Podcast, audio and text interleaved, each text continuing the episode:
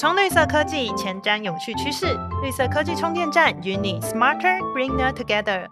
大家好，欢迎收听由台达制作的绿色科技充电站，我是今天的主持人 Janet。大家平常应该都会有储蓄的习惯，那我们会在拿到薪水的时候呢，就先把钱存下来。那不管我们是临时有任何的支出的时候呢，才不会口袋空空。不过大家有没有想过，电力是否也需要储蓄呢？尤其是现在夏天到了，我们的用电量大增，而且大家知道吗？其实夏季的时候，我们会是改使用比较昂贵的夏季电费的。那我们有没有机会去透过电力的储存去优化我们的电费支出呢？因此，我们今天就特别邀请到了参加过国内外五十个以上大型储能案例的台达能源系统解决方案事业处的产品行销副理吴维志 Peter 来为我们分享储能系统是什么，有哪些应用，可以如何帮助不止发电业者，同时帮助到我们各行各业的电力使用。那欢迎 Peter。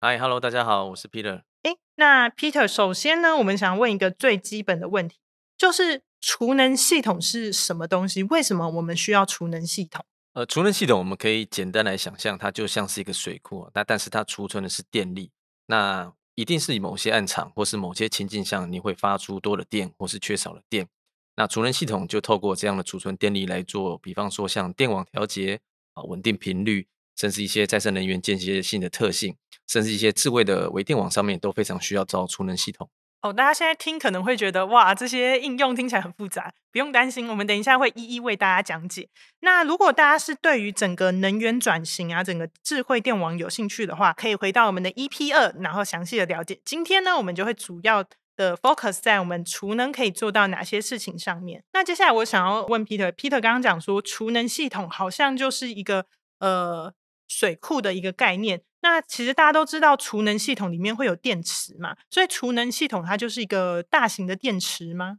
呃，基本上储能系统电池只是它里面其中一部分哦。我们可以简单来说，储能系统可以分为六大部分哦。在一开始的时候，我们必须要做呃规划、投资的规划，因为电池其实不便宜。那在前期，我们必须呃精算所谓的功率和它的电量，在这个场域的应用。需要怎么搭配？那这是属于我们前期的规划。那再来，我们会需要一台所谓的功率调节器。那它简单来说，它是一个双向的交流转直流、直流转交流的一套设备。为什么会需要这个交流转直流的设备啊？因为我们在电网上收到的电是属于交流，但是你存到电池里面是属于直流，所以我们必须把它从交流转直流，那做充电。那在放电的部分，我们从直流再转成交流哦，所以它是扮演了一个很重要的能源的转换的角色。是的，它不止在做转换，另外它还有做调控。那在控能方面，也是储能系统这边非常重要的一环。那另外在电池系统呢，就是我们的一个最重要、最昂贵的设备哦，占整个储能系统大约六成的费用，就是这个电池系统。那有了这几项之外呢，我们还要一个软体，叫做能源管理软体。那透过能源管理软体，透过演算法的设定，根据不同的暗场来做不同的调教。那最后的话呢，我们还有现场的，比方说电力系统的配置，还有我们的管线的布线，还有我们的基座的一些水泥基座的一些呃建制。那最重要最后面，我们还有所谓的维运和管理的部分。大致上，我们储能系统可以分为这几个部分。那我们实际上可以去进行哪一些应用呢？那一般我们可以归类为表前，就是电表。装在电表之前跟电表之后，就是家里或者是工厂，就用电端的那个电表之前或是之后。对，我们打个比方，像我们在台达的这个中里五厂的呃用电端，那我们跟台电申请的用电，那台电会给我们一个电表，那这个电表以后我们怎么用电，台电就会用这个电表来跟我们算钱，用了多少用电量。那这个电表之前呢，就属于台电的隶属范围。呃，我所以我们透过呃表前的应用跟表后的应用来做区隔。像表前的应用会比较多，像是像电力公司的一些合作的应用，像是说呃太阳能的再生能源应用，比方说呃现在台湾有再生能源的发展越来越多，那它其实像是一个再生能源的电厂，那它是并建在台电的表前里面。那像我们台达有几个案例，像是我们在彰滨的太阳能暗场，我们也装置了呃台达的储能系统。那我们主要做的几个应用，从能量转移啊，就是也就是说，假设中午的时候啊，太阳光电是发最多，但是可能中午时候都去用餐，这时候全台湾的用电量会掉下来一些。嗯，那我们避免不要浪费这些用电，我们可以把它先存进储能系统。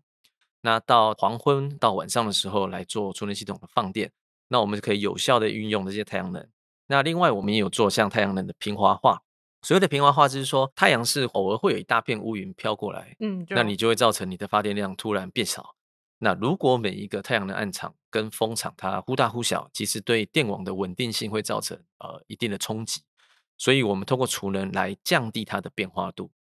哦，那最后这个太阳能暗场呢，它不只只做太阳能的呃能量转移。在紧急的时候，比方说台湾的呃用电的频率突然掉很高，也就是说台电台湾现在发电量不足的时候，我们可以加入呃调频辅助服务来做一个放电来支撑电网的一个功能。嗯，诶，我发现你刚刚一直有提到一个概念，就是好像对电网而言，我们一次发太多电，或是电量突然间不足，是不是这个变动都会对电网就是造成很大的影响？还有刚刚还有提到一个词是频率，还是可不可以也跟？呃，听众朋友，解释一下这个频率大概是什么概念？好的，其实现在台电自从呃几年前推出了电力交易平台，那其实最主要的储能应用就是在做这个电网辅助服务。那其实电网辅助服务，呃，跟各位说明一下，非常简单的一个概念，就是说，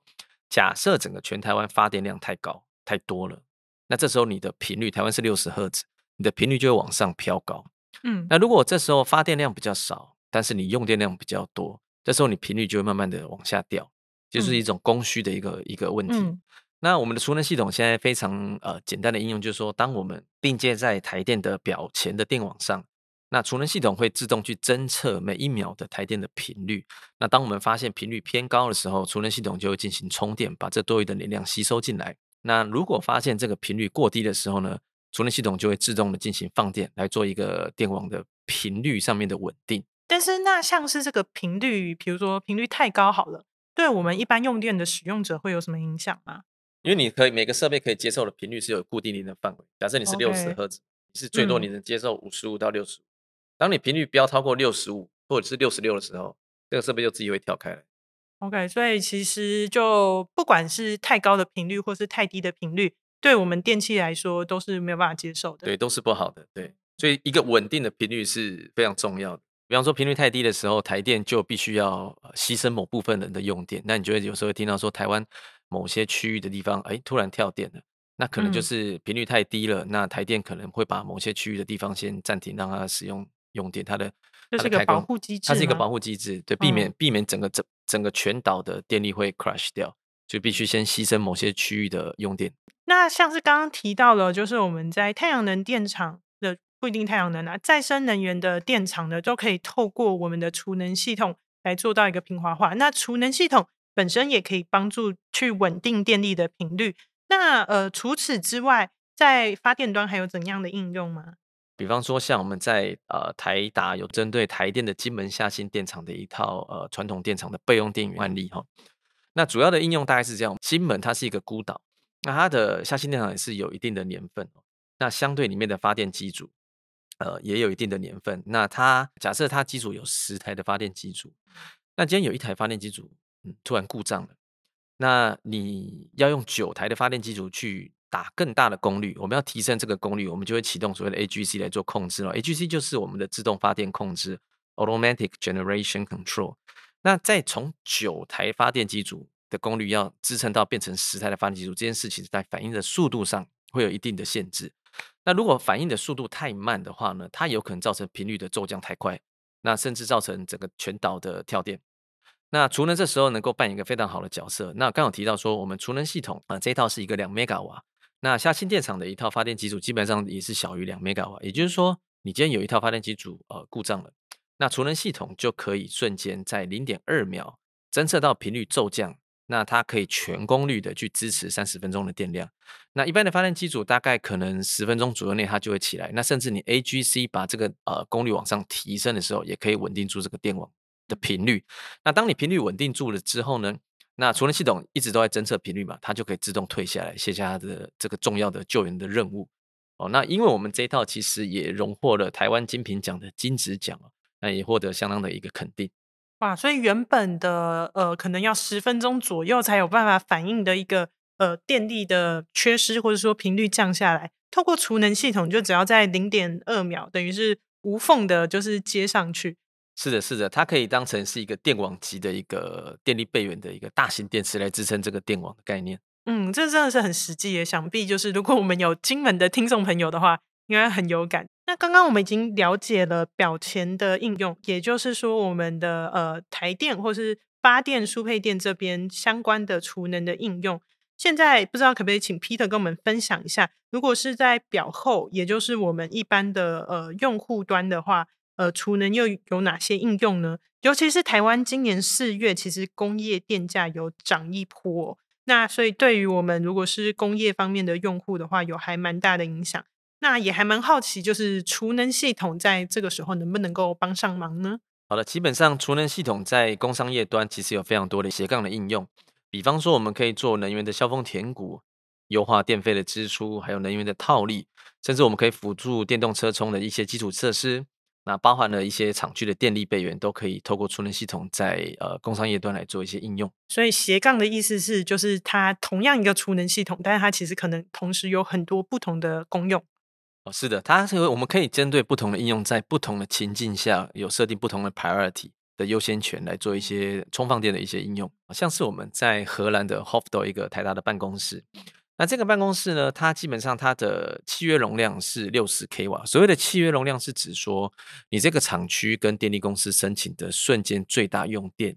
你就不能够超过六十 k 瓦？为什么会有这个契约容量啊？电力公司它需要盘点说大家的用电最大是多少，所以我要准备多少。比方说我们现在今天煮饭啊，今天家里有五个人，那我就要准备五个人的菜量。今天突然来 了二十个人涌入，我今天菜量不够，那大家就会吃不饱这样的一个概念但有些时候我们在使用的情境上会不小心用超过契约容量。那这时候电力公司就会给你两倍或三倍的电价来做赔罚款哈，所以就是尽量希望你说好要用多少就用多少。没错没错，嗯，像是我们的伊米亚这一套呃这个暗场啊，我们在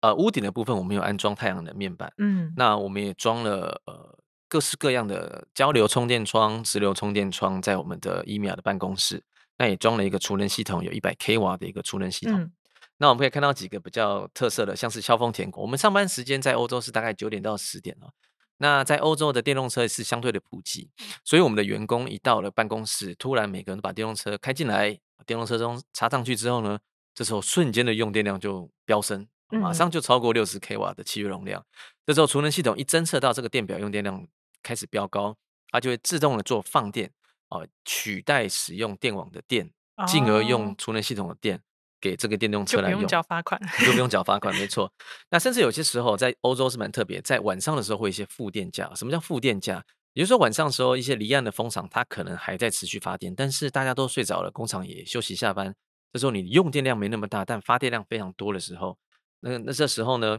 如果你把电充进去啊，电力公司甚至还会付你钱啊，另外倒付你钱，这叫负电价，或者是我们可以选择。在某些时段的电价比较好的时候，我们甚至在欧洲可以回卖给电网，啊，它有点像是一种时间电价期货的概念啊。它不同时段的电价是不太一样。那有些情境像是说，呃，也是像同样案例，我们在周末的时候，我们的员工都回家休息了，但是呃，屋顶上面的太阳能板还持续在发电。这时候多的太阳能呢，你可以把它存进去储能系统，到礼拜一到礼拜五的时候，我们来做放电的使用，嗯，哦，就不会浪费它。那储能系统它其实现在的设定是非常的自动化，你只要把相关的情境设定好之后，这套在一开始安装完毕之后，呃，使用者是不需要再做太多的设定的，基本上它就会去自动运行，除非有相关的警告报警发出来，我们才要去特别去关注它。哇，所以这一套在我们荷兰办公室总部的储能系统，它真的很斜杠诶，所以它等于是呃平常会帮忙调整我们的再生电力，然后又可以去帮忙调节我们这个电动车的充电的需求。然后也可以做到一个呃，消峰填谷，或者是说周末的时候发的电等等的，我们都可以在适当的时间拿去再利用，真的是嗯非常多功诶，感觉蛮划算的。哦，不过我这边再补充一下，其实我们还可以再做呃厂区的电力备源。就刚好提到说这一场这个呃荷兰的总部的办公室，我们的契约容量是六十 k 瓦，那我们这次装的储能系统是一百 k 瓦，也就是说当市电突然断电了。那我们储能系统如果里面还有电，我们是可以提供给整个呃荷兰办公室的厂区做电力备援的一个应用。哎，这个功能听起来好像有点像是那个不断电系统的功能。那呃，储能系统是可以去取代这个不断电系统吗？哦，这个问题非常好。其实我们非常多的客户也呃。常常会把储能系统跟 UPS 来做一个搞混了。那我们这边大概说明一下，像 UPS 其实是比较适合需要一些精密的设备，它是不能够瞬间中断的。比方说，它要在四个 millisecond 内，UPS 要做一个快速的放电反应。但是储能系统基本上是没办法做到像四个 millisecond 哦，有些是上情境上的一些需求。那一般储能系统的反应大概会落在四百到八百个 millisecond 来做一个反应。比较重要的设备，我们建议你采用 UPS 哦，它比较能够快速做反应。那剩余的设备，比方说像你的空调机啊、你的办公室的电灯、电脑这一类的电容电呢，我们就可以采用储能系统来做电力备援。哦，所以对于就是没有那么精密的设备，其实储能系统的反应时间就已经够快。但是对于那些真的很精密的设备，其实我们还是需要 UPS，也就是不断电系统去帮忙的。对，不过这边另外再补充，其实以应应现在世界潮流哈，二零五零的一个碳中和的一些呃全球发展的趋势，其实我们可以看到很多大型的国际的厂商哈，那他们以往的呃用电贝利电源是采用柴油发电机，那现在纷纷很多就会采用复合型，他们会把一半的柴油发电机采用储能系统搭配柴油发电机，那第一可以减少柴油发电机的设备。那柴油发电机，我们减少它使用，我们就可以减少一些像空污啊、噪音污染啊、震动污染等等。嗯，对啊，就是大家如果是你的大楼里面也有这种柴油发电的备用电源，大家应该就知道那个味道，呃，确实不太好闻，而且就是会产生还蛮大的噪音。除了刚刚说的可以用在取代柴油发电机作为这个备用电力以外，储能系统在 L 一百就是我们就是要百分之百使用再生电力的一个倡议，还有扮演别的角色吗？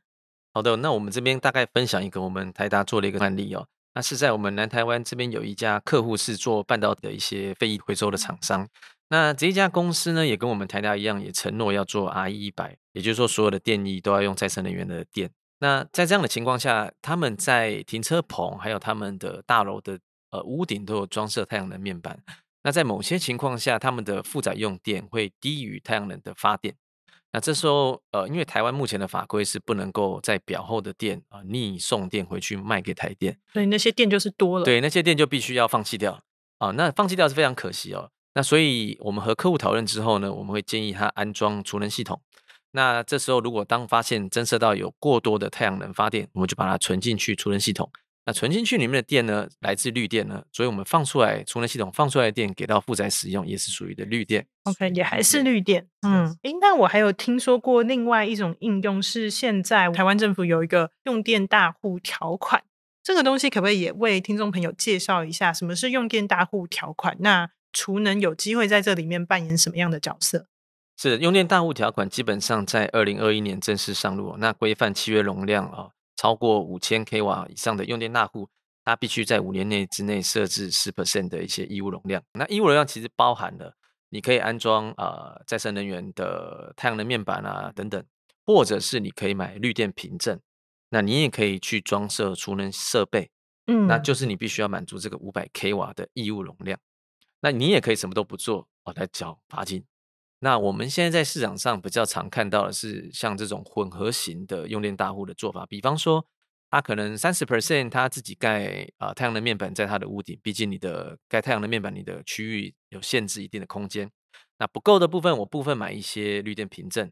那剩下小部分，我们可以买一些呃小型的储能系统来做一个符合复合式的一个用电大户的一个选择。OK，所以这个规范等于是呃要求我们的用电大户，他要么是使用这个绿能，要么就是能够去加入储能系统，去帮助电力的整体调度。是的，是的。哦，那我们刚刚已经大概了解了，就是不管是表前还是表后的储能系统的应用。那现在，如果我是一个呃厂商，我要选择储能系统的话，呃，有没有建议我必须要注意哪些事情呢？哦，是的，基本上储能系统我们有蛮多需要考虑的要点哦。那首先，厂商建议一定要有相当的财务规模，因为一般的储能系统它不会是用个三五年，它基本上是绝对是十年、十五年，甚至有客人跟我提到二十年的保固。那说二十年保股，我们都还算一下，二十年我大概几岁，还还有在这个产业？所以一定有规模的厂商，这件事情是非常重要。那再来的话，就是安全防护设计哦。那储能系统，我们可以看到说，从电池的安全防护设计，从电芯的选择到温度的控制，到一些呃 sensor 的一些侦测，甚至到整合的技术哈，从 PCS 功率调节器到电池管理系统，再到能源管理系统。它种种里面有许多相关的复杂的整合程度。我们可以看到有一些厂商，他们是做系统整合，他可能买 A 品牌的功率调节器、B 品牌的电池系统、C 品牌的能源管理软体，嗯，都是大品牌，但常常可以看到他们还是一样没办法把它建制起来。嗯，所以厂商我们会建议最好是能够是有一条龙设计项的这样的一个厂商，他能够呃帮你做完整的整合好的产品，他能够在它的产品线上面已经具有能源管理软体、功率调节器和电池系统。那这样子在未来的服务上做维运上遇到问题，也比较不会遇到像一些推来推去的这样的一个事件发生。嗯，那还有另外一点，我们在提到的是维运的部分哈。那维运怎么说呢？因为一般我们可以看到蛮多在台湾做储能系统，它可以像是一个投资案例。嗯，像我们在做调频辅助服务，它不光是支持台湾的电网，它其实也是一种投资项目。那投资项目呢？调频辅助服务是政府会给我们钱，你参加电力交易平台，台电就会付给你相当的一定的费用。那它是一个投资的项目，嗯，你可以也可以把它当成是一种投资的项目，嗯，那投资的项目上，我们就会非常关心它的呃每年可营运的天数，嗯，哦，那如果说你遇到一个设备上的故障，那相关的原厂它可能也不是在地，它可能它的备品哦，可能要从海外寄过来，可能就要好几个月一两个月，有点像我们在买车的时候。你可能买到一些比较掉不到零件，对，比较冷门掉不到零件，你可能就一两个月你的就开不到你的车子，必须等零件来。那当你的设备不能够上线服务的时候，基本上你也就少赚了那些钱。嗯，那它也会影响到你的投资报酬率。诶，那刚刚有讲到在维运这方面需要很有经验，而且最好是能够对各个系统的掌握度要高一点的厂商。那在就是安装就是装设的部分呢，因为感觉储能也算是一个蛮大的工程。哦，是的，其实储能系统它。我们可以看到，每不同家呃厂商它的设计的形态也不太一样，那也会牵涉到你在安装上的时间性哦。那如果你安装的越久，那你所要花的成本也相对越来越高。那我们市面上也可以看到一些像一些一体式的安装，哦它有些里面的一些配线。哦，甚至配电都在，比方说它在货柜内，或是整个机柜机架式的设计都帮你预先做好。那客户在用户端使用上，它在呃部件上，它就可以节省掉非常多的人力和时间哦。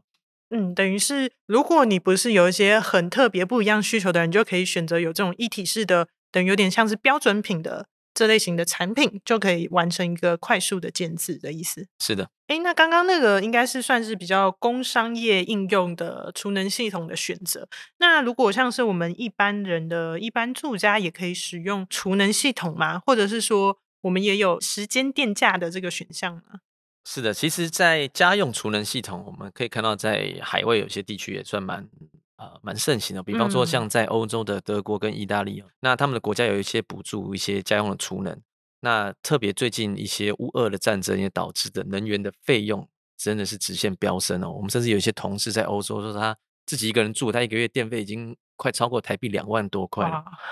那家用储能搭配车充，再搭配太阳能面板，其实家用储能像一般住的那种呃独栋式的 house，在欧洲是比较多。这样你可以自己打造成一个微电网。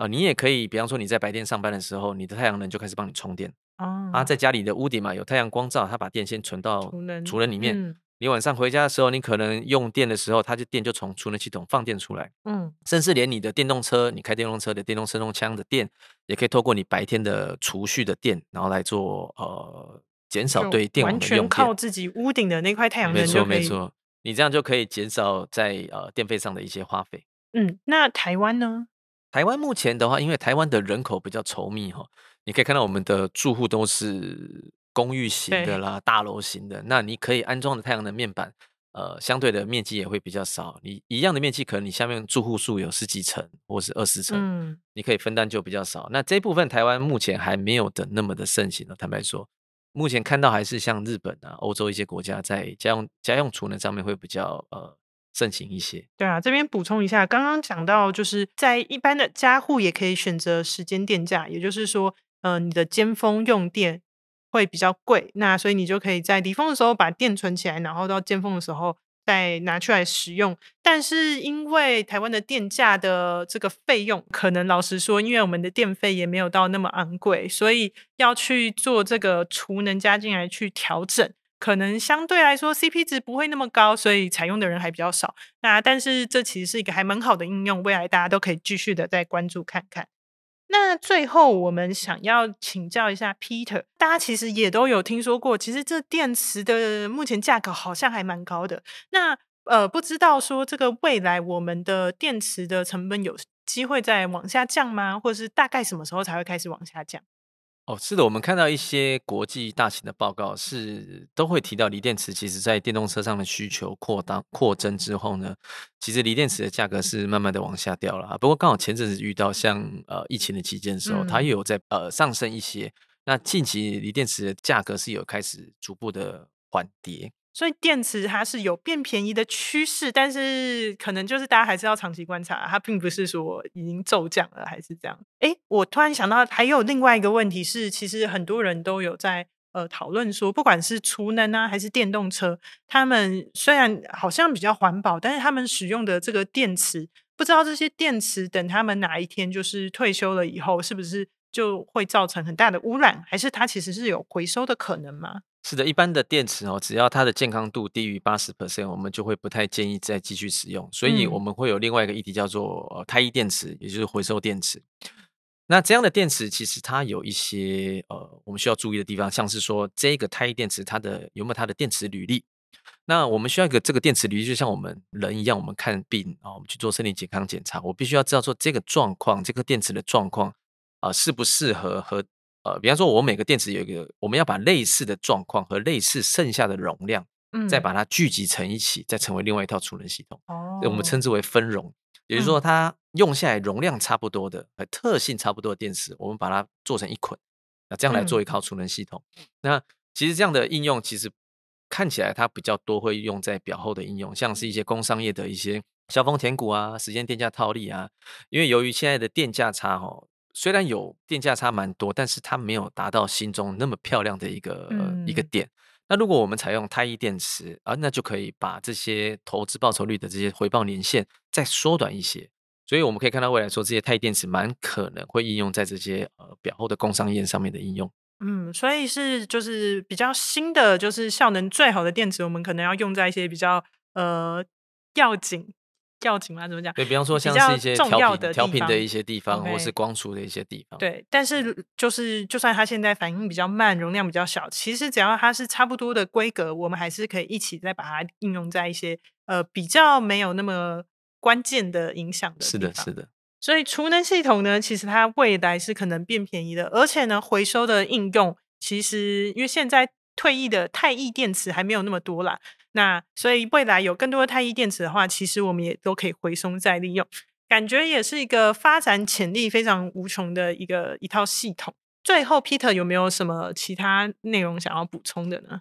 是的，由于储能系统这个产业在这几年开始的蓬勃发展，我们在人才上面的呃招募也是需要大力的来招募。如果相关一些同仁啊、一些朋友、同事对于储能有相关的兴趣，我们都欢迎能够加入我们台达电子这个大家庭。我们期待各位的加入。今天呢，我们整个去了解了储能系统它是一个什么样的东西，它如何的在发电端能够帮助我们稳定各类型电网的发电输配电。而且呢，这个东西不只有台电可以用得到，在用电端呢，它也在我们的工商环境中可以做到斜杠的应用，帮助我们可以更好的去应用再生能源，并且去优化我们的电力使用。而且像是我们未来会更多的电动车的充电的应用呢，其实储能也可以帮助它。希望大家听完这一集呢，都对储能系统有了更进一步的了解。最后，如果你喜欢我们的节目，除了订阅，也可以给我们五星好评。并且推荐给你身边的朋友，